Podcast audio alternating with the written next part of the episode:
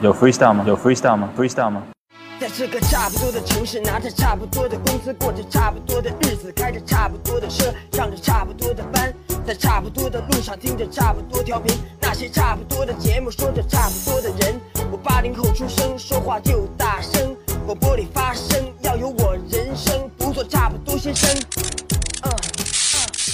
FM 八八九，你的财富 Radio，午后加点料。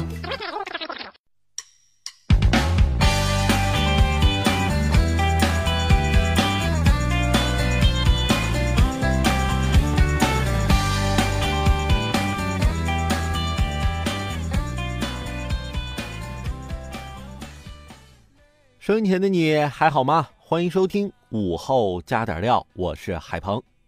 今儿这天儿冷啊，还没正式供暖呢，又到了起床要靠勇气，出门要靠毅力的时节了。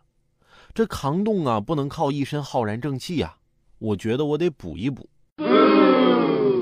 于是昨天下午，我呀提前一个小时下班，我呀在家试着用高压锅煮这个红豆糖水，在那养生嘛。十五分钟以后，我去厨房看。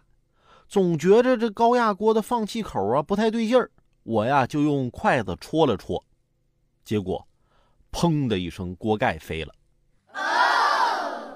我呀直接蹲在地上吓傻了。我老爹看着天花板上的坑，还有满屋子的红豆粒儿，跟我说：“等你妈要回来了，你就跟她说是我煮的，不然会骂你的。”我激动的热泪盈眶啊！傍晚。我老妈呀，心疼的查看我老爹有没有受伤，然后给了他二十块钱，说：“你要是实在想喝啊，你就出去买，下次还是我来煮吧。”老爹，咱俩商量商量呗，这二十块钱本来应该是我的，从我爹那儿要来二十块钱零花钱，其实啊，这都是徒劳的。你们知道现在的老人有多节俭吗？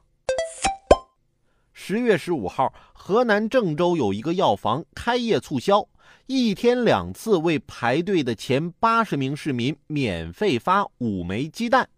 这个活动啊，吸引了近百名老人排队数小时来领取。有人啊，凌晨四点就来了，还有大妈因为排队的时间久而又不愿意离开，结果尿了裤子。商家在搞这种活动的时候。咱能不能组织的再周全一些，服务的再人性化一些？毕竟老人可不像年轻人体格那么好。可能有人会说了，这是不是有点匪夷所思了啊？就为五个鸡蛋排好几个小时，不要大惊小怪。那老年人看到你们年轻人为了一杯网红奶茶排队好几个小时，那不也同样觉得不可理喻吗？前两天。我跟我朋友啊去一家网红餐厅吃饭，人很多，门口排大队。门口这个地砖啊有点滑，我刚踩到台阶上，我就直接摔那儿了。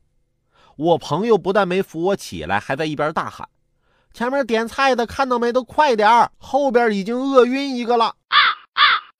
我当时我就想啊，我躺地上我死了算了。我身边这都什么人呢？